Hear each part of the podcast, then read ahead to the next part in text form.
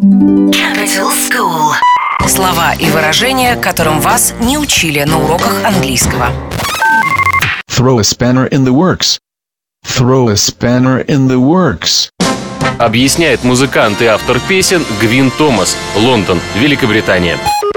Spanner in the Works. Представляем, что у нас выборы вот, э, для чемпионата мира по футболу. И все голосуют. И там есть, допустим, э, много голосов для России, много голосов для э, других стран. И потом появляется не откуда-то третья страна.